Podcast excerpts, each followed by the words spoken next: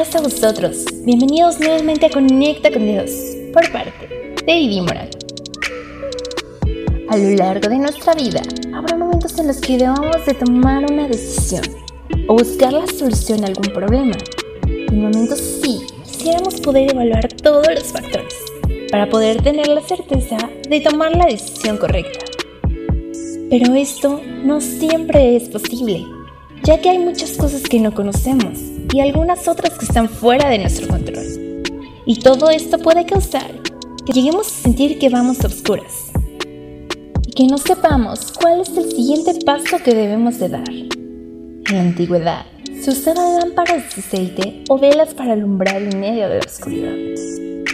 Pero había momentos donde la oscuridad era tan grande que la lámpara solo llegaba a alumbrar una parte del camino.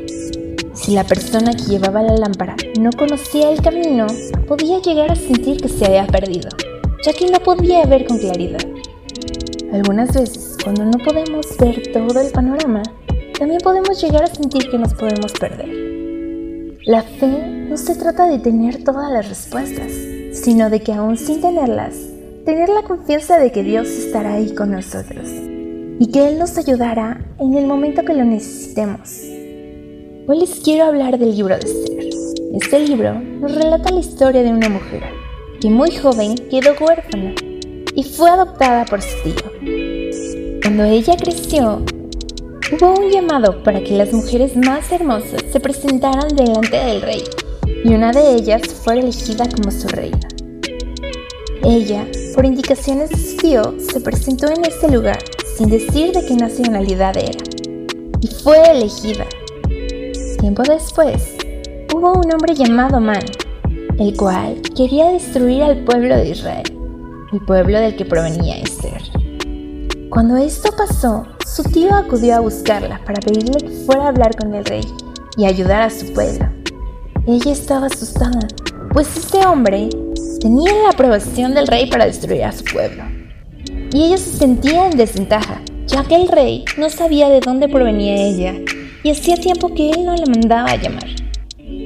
Cuando las situaciones se comienzan a complicar en nuestras vidas, al punto que no podemos llegar a ver una solución, comenzamos a creer que esta solución no existe. En ese momento, ella sabía que debía de tomar una decisión, y su decisión fue ayudar a su pueblo. Ella les pidió que realizaran oraciones y ayuno junto con ella.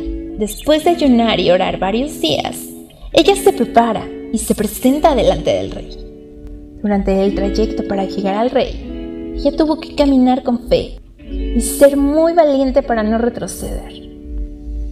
En el momento que él la ve llegar, no solo le permite una audiencia con él, sino que le ofrece que si ella le pide algo, él se lo concederá. En esta historia, Dios no se manifiesta de una manera tan visible como lo hizo con Abraham. Ella pide la ayuda de Dios y se deja guiar por medio de su espíritu en el momento que él ofrece darle lo que ella pida, ella no le pide nada.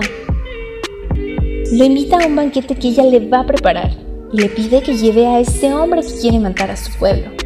Durante el transcurso del banquete, ella le expone la situación y él decide ayudarla. Con esto podemos ver que Dios se manifiesta de diferentes maneras en nuestras vidas.